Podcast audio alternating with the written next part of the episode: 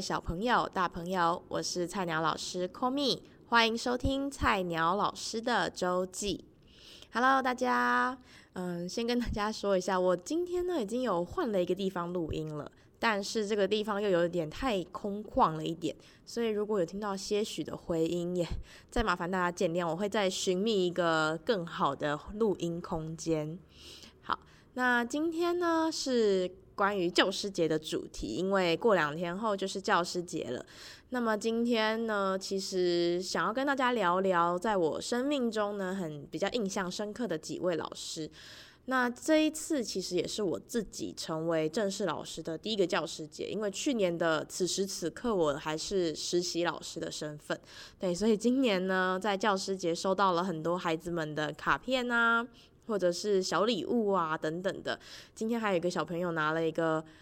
珍珠奶茶口味的鱼酥来送给我，就是拿了几块这样子，我觉得它真的很可爱。然后，OK，那个鱼酥的味道也真的是蛮特别的，所以如果住在北部的朋友，大家可以去试试看这样子。好，那么首先要先跟大家来聊聊几位我自己生命中印象深刻的老师。首先，在我记忆中，小时候国小的期间，令我印象最深刻的，应该就是我一二年级的导师。我印象很深刻的原因，并不是可能他上课上的多么的精彩，或者是我学到了多么多的知识，而是他的对孩子的一个方式。因为我到现在永远记得那个老师是当，因为我们才一二年级，所以常常会有可能一些受挫啊，或者是在学校会有一些不如意的状况。我永远记得那个老师都他的妙招就是说，来，call me，来抱抱，就是他会用他温暖的拥抱。他其实是一个算是在教我们的时候算是应该有一点资历的老师了，对，所以他就是有点像是有点快要偏 啊啊嗯的那种感觉的年纪。哦，天哪，我 老师听到会不会很悲剧？嗯，就是。他就有点像妈妈感啦，就是很妈妈感哦，我的天呐，力挽狂澜，力挽狂澜到不行。OK，就是他是一个很妈妈感的老师，所以呢，他的拥抱就会让我们觉得很温暖，然后又会被治愈。其实有时候，其实你不需要跟孩子讲太多，一个温暖的拥抱就非常的足够了。对，所以我永远记得，常常下课的时候啊，都会找找几个孩子来走来过来给老师，就是抱一下，就是他会很用力的，就是把你抱紧紧，然后就是跟你说你今天做得很好啊等等的事情。那我也印象深刻，他的我们的班呼，我 我们一二年级是有班呼的，他的班呼也是创的非常的算是特别吗？我记得那时候我是一年一班，然后我们的班呼是一零一一零一棒棒棒，棉花棒 OK 棒，嗯，我们最棒。然后我记得我那时候刚进刚开学，大家就在练习这个班呼，然后他还特别强调说那个嗯，就是很不要啦的那种感觉，我永远都记得他那个。状态就是 老师表演的那个模样，我永远都记得。对，所以这个老师虽然已经在我的生命中是算很头几年的老师，但是我到现在都还是印象深刻，所以很感谢这位老师。那么之后，呃，其实我一直觉得我的老师缘非常的好，就是我其实一路以来遇到老师都非常的呃认真，而且就是很。呃，关关心孩子们这样子，对，所以我其实，嗯，中年级的时候我就转学了。那我转到了桃园的一所国小。那其实那时候我是第一次来到这一所国小，其实我人生地不熟。那我还记得开学的第一天，老师就说：“哎，我这边有一份东文件还是什么资料要送到大办公室，那有没有同学可以帮我放到我大办公室的桌桌上？”我就不知道我那个时候在想什么。我那个时候其实第一次进入这个学校哦，所以我其实都不熟。我竟然举手说我要去送，但是我压根没想到的是，我根本就不知道大办公室在哪。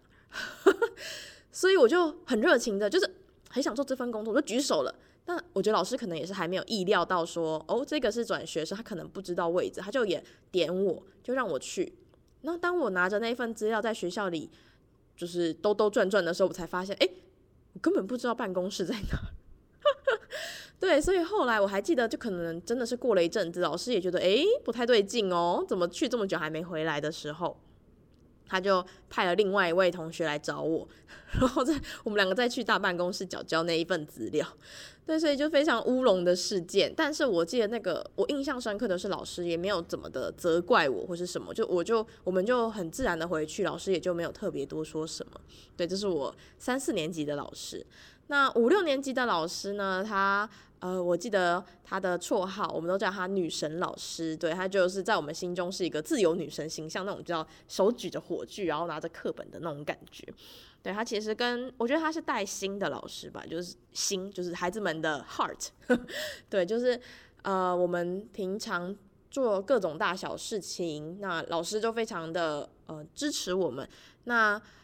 其实他也是会有，比如说我还记得我那时候看到周记有一，我前几天哎前阵子回去翻阅我的周记。然后就看到一段，就是我们好像表现的不好，然后所以有一个流行歌的学校办的一个流行歌比赛，我们就没有办法去观赛这样子。然后我就记得我就写了这一段周记，然后老师也就是在旁边批改的时候，他就说：“对呀，已经说过很多次了，你们屡劝就是你们一直不听话啊什么的，才会导致这样的结果。”对，我就我印象是蛮深刻，那一个下午，就是我们班上的同学就坐在教室里面，好像是练习硬笔字吧，然后就听着。别的同学就很开心的去，别班同学都很开心的去看那个比赛，就只有我们班被留在教室。可是那是一个对我来说，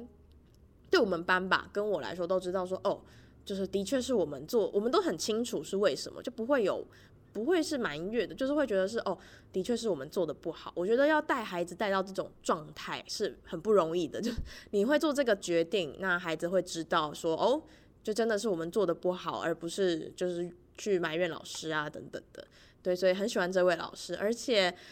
啊，让我很呃惊喜的是，在我大四的这个声乐的演，就是独唱会的时候，我就记得我那时候坐在后台，我非常的紧张，因为算是我第一次的人生第一次要自己开一个独唱会这样，然后就突然收到了呃有人从前面送花进来，说，哎，Komi，你的老师送花给你哦。这样子，然后我就说哦，真的吗？谢谢，谢谢谢谢，我就赶快，我就以为可能是一些大学的老师吧，或是可能国中，我就不知道是不会完全没料到，竟然是我这个五六年级的老师，对，送花来给我。然后我看到当下，我就记得我跟我同学说，是我高年级国小高年级的老导师，他来了，就老师也没跟我说他会来听，他可能就有在可能脸书还是哪里看到讯息，他就出现了，我真的是。我真的是太惊讶，而且非常感动，对，所以非常感谢这位女生老师。那再来是我国中时期，其实老实说，我国中时期的老师每一个都让我很印象深刻，就是每一位都是影响我人生中很大一部分的老师们。嗯、呃，如果你有听我的 podcast 的前几集的话呢，你应该会发现，嗯、呃，我的呃。国中时期有，比如说数学老师啊、国语老师啊等等的，都非常的就是有趣。对，那如果你没听过的，我就再描述几个，让你们知道他们有多么的风趣的一些片段吧。就是我很呃，的数学老师呢，他是一个算是走一个运动风哈的一个男老师。那他常常就是穿着那种运动短裤，然后就很生气的进来。虽然他的啊、不好意思，老师。他的身高不是非常的高挑，但是他就是那个走进来那个气势，你知道就说来上课。他每次都这样，然后拍桌子。然后我不知道为什么这老师非常非常喜欢一进来，然后就把脚翘在我的桌子上。那可能是因为我都是坐第一排的学生这样子，那我就坐在第一排，老师很喜欢把脚翘上来，就说可以来，就是。会跟我开始讲话，你知道，就是对我来说，那个他讲了什么内容，或是他教我们什么数学，那种印象已经不深刻。但他每次一进来就把脚翘在我的书桌上的那个景象，我到现在都还是记忆犹新。对，那我记得我那个时候，因为就是就是你知道读书的时候常常会有一些问题卡关嘛，那老师呢，都是很有耐心，就是他在下课，我就觉得老师其实很辛苦。他下课常常在我们班上完数学课的下课都没有办法下课，因为他都会被我追问好几题数学题才会才能让他就是离开。我还记得我有一次就是已经急匆匆的想说，哎、就一下课钟响就捧着我的数学题目要去问老师的时候，老师说：“Komi，今天不行，老师在忙。”我说：“哦哦哦，好。”然后就 赶快就是默默的又坐回座位，这样我觉得老师也是很辛苦，感谢老师这样。那我的国文老师呢，他叫做 Yes Sir，对，我们叫他 Yes Sir，因为他姓是，就是是不是的那个是，我们就叫他，因为是老师，我们就叫他 Yes Sir 这样子。那这位老师他非常的可爱，他我都印象深刻，是他常常穿着那种花花的花花裙、大长裙这样子。然后那时候夏天很热，那。他是非常怕热的老师，他一进来就说：“来，电风扇，电风扇。”然后就叫我们把电风扇赶快开启，然后他就会拎撩着他的裙子，就哦好热哦这样。虽然他自己也知道，就是稍微的没有那么有气质，可是就很可爱，你知道，就是一个老师就非常的可爱，然后就坐在那边，然后就是说：“，来上课就很热这样。”啊，老师也是很辛苦，那时候是没有什么没有冷气的年代，对。那呃，老师我永远记得，我每次看到老师他的。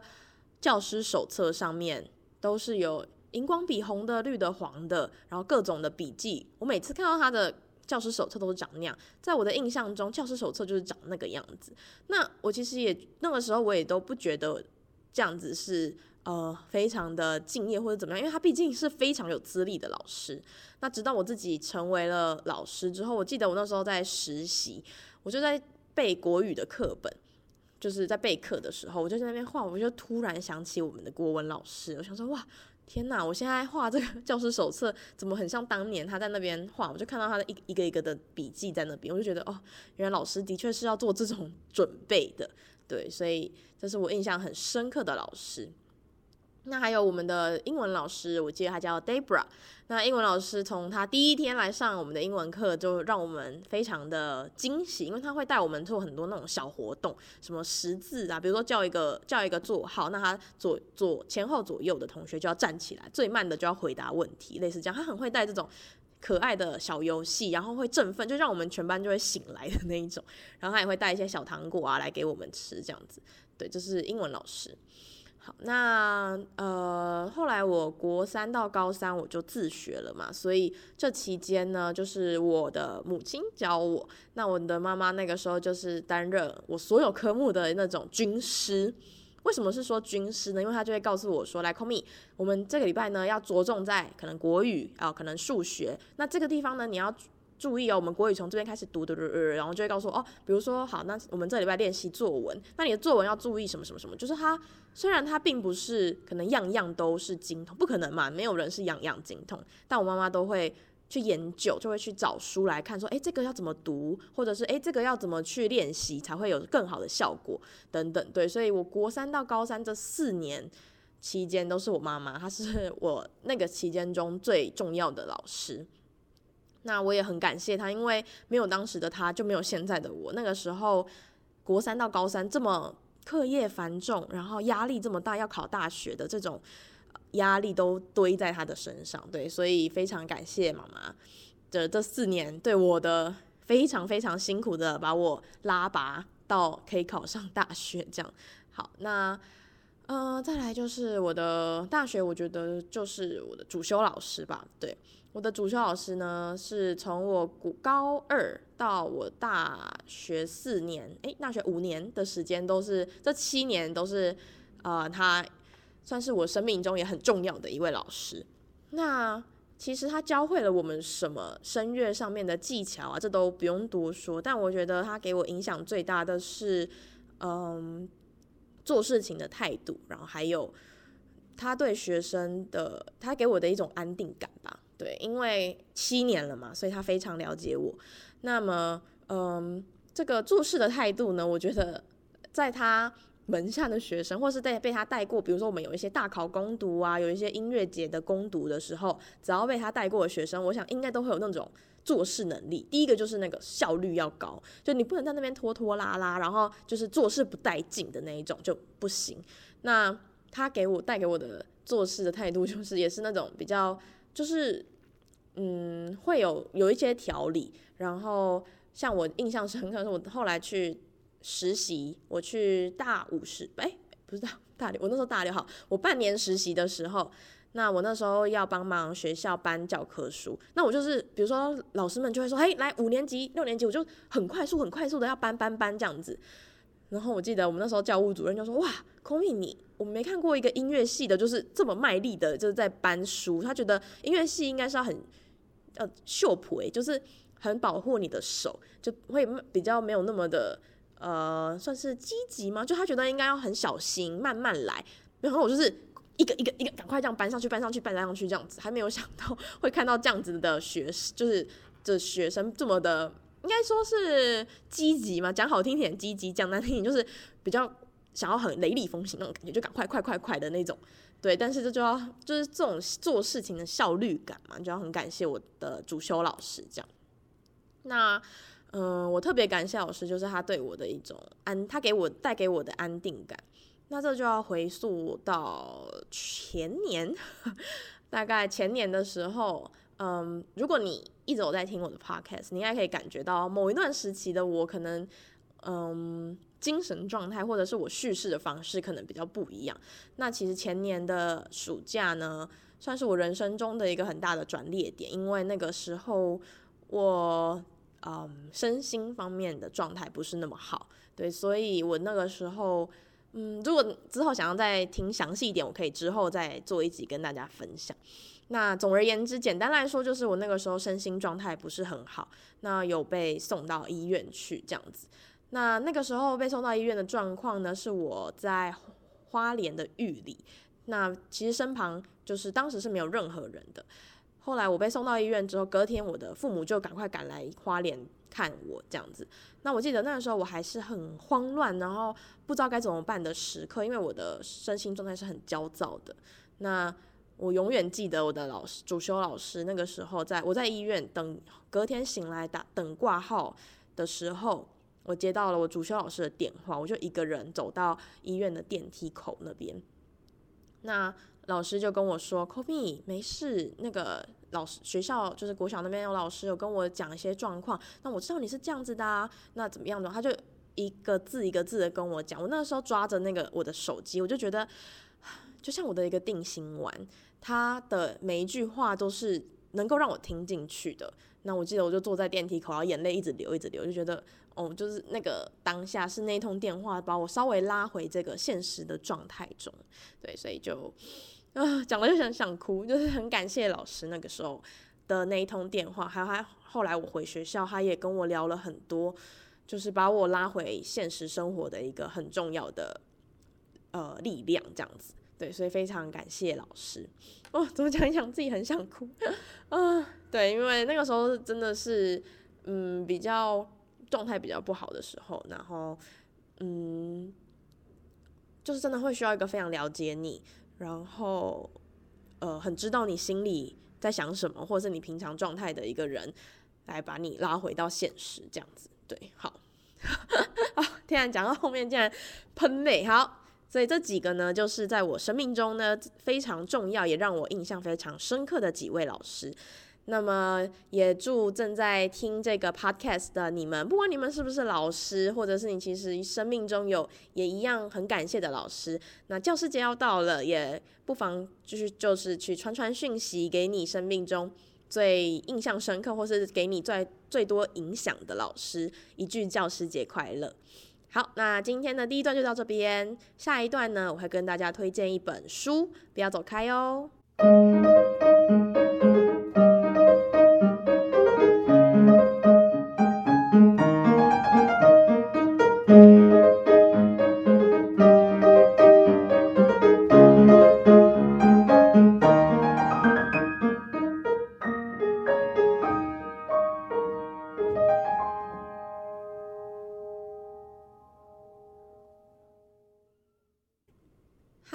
欢迎回到第二段的周记，那在这一段呢，我要跟大家推荐一本我近期刚看完的一本书，它叫做《大旱》，呃，大小的大，然后旱灾的旱。对，那这本书其实已经呃出出版蛮久了，然后它也呃红了一阵子，对，它有一阵子非常红。那呃，我先说一下，它是春天出版社出版的，那它是呃珍哈伯的作品。那它的背景其实是在澳洲一个干旱已久的小镇。那他是一一位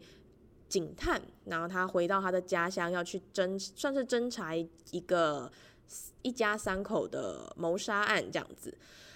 那这一本书呢，它非常的，它把很多的那种谋杀的情节细节都做得很到位，那一些悬疑感它也做得很好，而且我非常非常喜欢它描写那种呃干旱酷热酷暑的那一种感觉，尤其前阵子真的好热，看了就特别有感这样子。对，那呃它的结局呢，我只能说不嗯意料之外，但是它。当你觉得最后，哎、哦，原来结局是这样啊，就有点尘埃落定的时候，哦，他最后又给你一个反转。只是我觉得他稍微，你如果要在鸡蛋里挑一些骨头的话呢，他的结局最后的呃铺陈，我觉得有一点一点点的草率，就是他的一些他带带入结局的一些嗯内容，我觉得前面有点太快的陈述过去了，导致你在最后看的时候就会觉得啊，这样啊，然后就哎、欸、没了。就稍稍结尾有一点点稍稍不够力，但是其实总体而言，我觉得这是一本非常值得推荐。如果你想要看那种悬疑的小说，然后又有点谋杀情节这样子的话，我觉得是非常适合你去阅读的，就是是前几名的小说啦。但是。就硬要再讲一点的话，就稍稍一点点的不够力。对，我那个时候，我其实把这一本加入我的书单已经非常久了，因为当时是看到一个女演员瑞斯威斯彭，对，她有推荐，我就把它加入书单。那到近期之后才把它又捞出来看，这样子，那的确也是不负众望，就不负的期待啦，非常精彩的一本书，所以在这边也推荐给大家，可以去看这本书哦。好了，那今天的节目就到这边。如果喜欢的话，记得到 Apple Podcast 帮我留下五星的评论。那么，祝大家教师节快乐！Love you guys. See you next week. Bye.